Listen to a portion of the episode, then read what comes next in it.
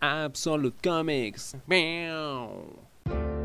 Confieso que aunque a mí me fascina el cómic de ciencia ficción, nunca he leído El Incal, que es considerada una de las más grandes obras de ciencia ficción del eh, cómic ¿no? y de la novela gráfica en general, escrita por Alejandro Godorowsky, con el arte de Moebius, que dio origen al personaje del eh, Metabarón, que es la serie que pienso reseñar. Ahora, esta es una especie de spin-off o revival de lo que fue también en su momento Los Metabarones, que era también un spin-off de Linkal.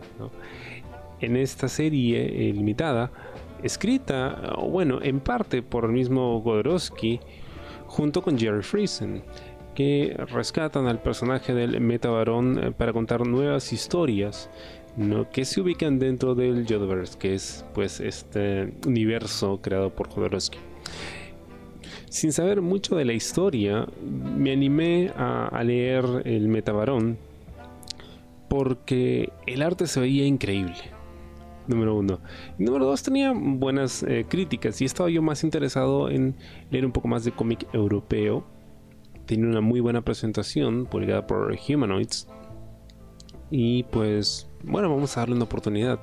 Y fue toda una experiencia, porque no me equivoqué, el arte, el arte de este cómic es increíble, hecha por Valentín Secher. Es un estilo fotorrealista, es como si estuvieras viendo una, película en el papel. Es, es increíble la cantidad de detalle que tiene el arte de este cómic.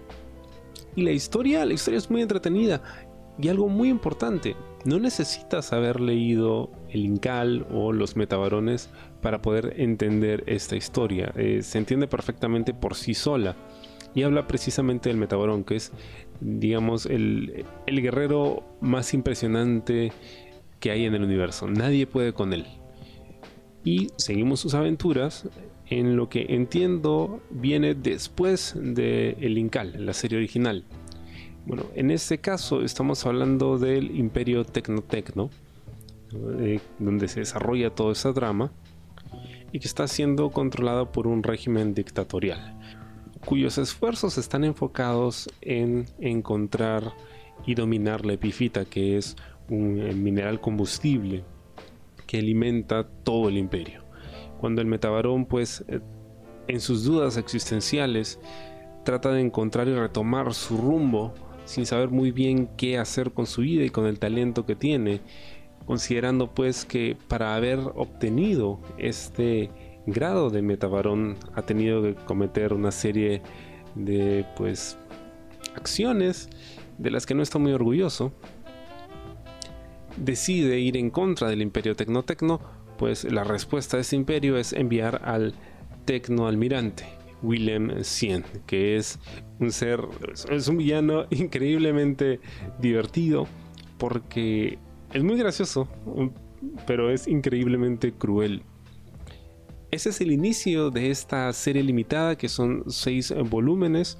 En realidad son seis números nada más recopilados en tres tomos de tapa blanda, tres tomos de tapa eh, dura, una edición preciosa de Humanoids y recientemente un tomo compilatorio que reúne la serie limitada llamada eh, The Metabaron o El Metabaron Second Coming, la segunda venida. Aunque imagino que los fans de Linkal pues van a encontrar muchísimo más detalle dentro de la historia para un fan casual como yo que simplemente llegó porque quería leer algo diferente. Es una historia que funciona bastante, bastante bien. Se lee bastante rápido, es una serie bastante corta.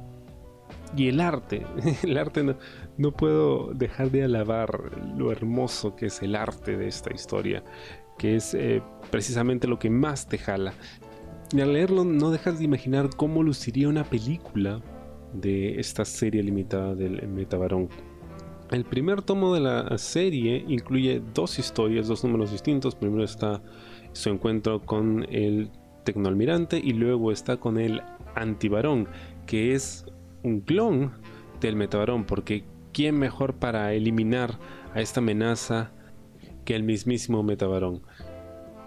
Por supuesto, siendo cómic europeo, no se guardan nada, hay violencia, hay sexo, hay mucha sangre, hay escenas realmente cruentas que yo no estoy acostumbrado a leer muy seguido, pero de todas maneras se disfrutan por lo bellamente que están ilustradas. El Metabarón es un cómic que no puedes dejar de leer.